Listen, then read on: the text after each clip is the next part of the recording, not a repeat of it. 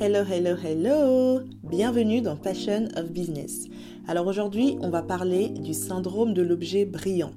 C'est quoi le syndrome de l'objet brillant? Alors il n'y a pas de, de vraie définition réellement, mais tout simplement, il se caractérise par une tendance à être constamment distrait par de nouvelles idées, de nouvelles opportunités, de nouveaux projets, etc. etc. En fait, qu'est-ce que ça veut dire? Ça veut dire que tu es tout le temps attiré par la nouveauté. Tu vas commencer quelque chose et puis tu vas voir un autre truc nouveau qui a l'air tendance, qui a l'air beaucoup plus fun que ce que toi tu fais. Alors tu vas laisser et tu vas courir vers cette nouvelle chose. Techniquement, en business, comment est-ce que ça se traduit? Bah, Ça va se traduire par ces personnes qui vont tout le temps acheter la nouvelle formation, ou qui vont tout le temps essayer la nouvelle stratégie, ou qui vont tout le temps euh, faire ce truc que tout le monde est en train de faire, parce que tu as l'impression que ça brille plus chez l'autre et que ça ne brille pas chez toi. Et donc tu veux cet objet magique qui va tout d'un coup euh, faire briller ce qui est autour de toi. Alors que, tu l'auras deviné, ce n'est pas comme ça que ça marche l'herbe est rarement plus verte ailleurs. Et l'herbe est verte uniquement à l'endroit où elle est arrosée, elle est choyée et à l'endroit où on s'en occupe. Donc qu'est-ce que ça veut dire concrètement pour toi en tant qu'entrepreneur? Est-ce que ça veut dire que tu vas pas tester de nouvelles choses? Non, pas du tout. C'est cool et c'est intéressant de tester de nouvelles choses. Mais ça veut dire qu'il faut que tu sois extrêmement focus et extrêmement en alerte pour ne pas tomber dans le syndrome de l'objet brillant. Alors concrètement, comment est-ce que ça se caractérise? Tu es entrepreneur, tu as un business et ton business peine un petit peu à décoller. Tu as essayé plusieurs choses, mais euh, ça semble pas réellement euh, fonctionner comme tu voudrais. Et là, tu vois, bah, tu es sur Instagram, hein, et puis tu vois euh, une autre entrepreneuse qui dit que elle, elle a fait X milliers de chiffres d'affaires en X temps en faisant Y stratégie. Et là, tu te dis, purée, mais c'est ça qu'il me faut, c'est cette stratégie-là qu'il me faut. Et là, tu vas, tu commences à tester la stratégie, et là, ça décolle pas vraiment comme tu veux. Et puis, tu vas sur Instagram et tu tombes sur une autre entrepreneuse qui te dit, mais non, moi, j'ai fait plutôt telle stratégie, et moi, j'ai gagné tant en faisant ça. Et là, tu te dis, ah oui, c'est ça qu'il me faut. Et là, tu vas là-bas, tu essayes, ça marche pas comme tu veux. Et là, tu commences à dire, mais euh, ces gens qui vendent des formations, c'est des escrocs, euh, je comprends pas, ça fonctionne pas, etc., etc. Mais tu sais pourquoi ça fonctionne pas?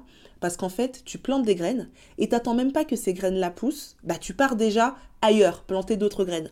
Et comme là où tu as planté la première graine, bah t'étais pas là pour arroser, t'étais pas là pour labourer la terre, bah qu'est-ce qui se passe? Il se passe rien. Ça pousse pas ou ça pousse mal. Est-ce que c'était une mauvaise graine? Non, c'était pas une mauvaise graine, mais tu n'as pas été assez patient, tu n'as pas été assez persévérant sur cette stratégie-là pour qu'elle puisse porter du fruit parce que tu étais attiré par le prochain produit brillant. Et c'est ça, en fait, le problème. Et c'est pour ça que moi, je dis souvent, il n'y a pas de bonne ou de mauvaise stratégie. Il y a des stratégies qui marchent et il y a des stratégies qui ne marchent pas ou qui marchent moins bien. OK? Comment tu sais qu'une stratégie fonctionne? C'est que tu as vu cette stratégie fonctionner sur une personne ou sur plusieurs personnes. Par exemple, les réels. On sait que les réels, c'est un format qui est plébiscité par Instagram. On sait que les réels, c'est un format qui peut t'aider en tout cas à booster ta visibilité. Ça, c'est un fait. Et puis, tu vois euh, différents types de créateurs de contenu utiliser les réels dans leur stratégie. Est-ce que ça veut dire qu'on ne peut gagner en visibilité que par les réels? Non. Et des pages qui font très peu de réels et qui pourtant ont des milliers et des milliers d'abonnés, je peux t'en montrer plein mais ça veut dire que c'est une stratégie qui semble porter du fruit. Donc, si toi tu as envie d'essayer la stratégie des réels en te disant OK, j'ai envie d'en faire un pilier dans ma stratégie de contenu, que tu vas prendre la formation d'une personne ou que tu te rapproches d'un coach qui va t'aider à faire ça, si au bout de un mois, deux mois ou trois mois, tu ne vois pas les résultats que, que tu aimerais voir, est-ce que ça veut dire que cette stratégie n'est pas bonne? Non, ça veut juste dire qu'il faut que tu la travailles, ta stratégie. Et c'est là, en fait, le point. C'est justement sur ce, cet aspect-là qu'on rate quelque chose. Une stratégie porte du, porte du fruit quand tu la travailles, quand tu la challenges, quand tu la modifies, quand tu ajoutes un peu de sel, un peu de poivre. Tu vois, c'est un peu comme en cuisine. Tu as la recette de base, ok, mais tu as la recette des grands chefs. Et c'est quoi la différence entre les deux? Bah, C'est que eux, ils ajoutent des choses. C'est un peu comme euh, quand tu regardes les émissions un peu comme Top Chef, et des fois ils, font euh, des challenges en mode vous allez faire une recette euh, basique et vous allez la faire à votre sauce, genre pâte carbonara. Les pâtes carbonara, tout le monde fait des pâtes carbonara. Mais nous, on fait la recette basique. Maintenant, quand tu vas dans Top Chef, hmm, tu regardes, tu dis, eh, est-ce que ça là, c'est pas de carbonara toujours? Ils te font un truc artistique, gastronomique, machin, machin. Pourquoi? Parce qu'ils ont pris cette recette de base et qu'ils y ont ajouté leur sel et leur poivre et que du coup, ça fait un truc de ouf. Et donc, ce que j'essaie de te dire là par rapport aux stratégies, c'est que quand tu choisis de suivre une stratégie, quand tu choisis de suivre une méthode, c'est pas tout d'acheter la formation, de croiser les bras et d'attendre que ça tombe du ciel. Il faut que tu la testes, il faut que tu la challenges, il faut que tu l'adaptes par rapport à toi, il faut que tu arrives à comprendre, ok, par rapport à cette méthode, par rapport à ma personnalité et par rapport à mon client, comment est-ce que je peux faire pour avoir un espèce d'alignement qui va me permettre de pouvoir continuer à tester et tester et tester cette stratégie, à l'optimiser et à l'améliorer jusqu'à ce qu'elle corresponde parfaitement à mon client idéal. Par exemple, il y a quelques mois, quand j'ai euh, fait le lancement pour la première fois de ma formation Freedom, j'ai choisi comme stratégie de lancer cette formation avec une masterclass. Alors, il y a plein de types de stratégies qui existent et d'ailleurs, j'en parle dans ma formation. Je t'apprends justement à construire une stratégie de vente. Et donc, moi, dans ces nombreuses stratégies, j'ai choisi la masterclass. Sauf que, entre la toute première masterclass que j'avais fait donc il y a quelques mois et la dernière masterclass que j'ai fait il y a quelques jours, bah, j'ai dû en refaire 4 ou 5 entre les deux. Parce qu'en fait, à chaque fois, il y avait des choses à améliorer. Ça veut dire qu'avec mon premier lancement, j'ai fait un beau chiffre, c'était cool, mais j'ai envie de faire plus. Et donc, si j'ai envie de faire plus, il faut que j'optimise, il faut que j'améliore.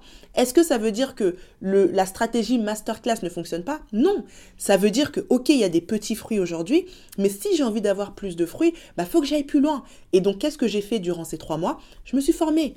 Je me suis formée, j'ai commencé à suivre des personnes qui sont vraiment spécialisées sur stratégie de vente avec les masterclass. J'ai commencé un petit peu à m'intéresser au taux de conversion, comment je peux faire, comment je peux optimiser? OK, comment lui fait, comment elle elle fait, comment est-ce que je peux arranger? Et ensuite, j'ai testé j'ai fait une V2 de ma masterclass et puis moi-même je me suis rendu compte ah elle est un peu trop longue faut que je la raccourcisse. J'ai fait une V3 après je me suis rendu compte ah mais j'ai l'impression que sur le début je devrais plutôt un peu plus parler de moi plutôt que de, euh, de parler de ce sujet dont je parle. Donc j'ai modifié etc etc et là la dernière masterclass que j'ai fait j'ai été agréablement surprise par le nombre de messages que j'ai reçus en me disant Waouh, elle était géniale ta masterclass, c'était super, merci beaucoup, hyper instructif, merci pour ta générosité, bla bla bla bla bla bla.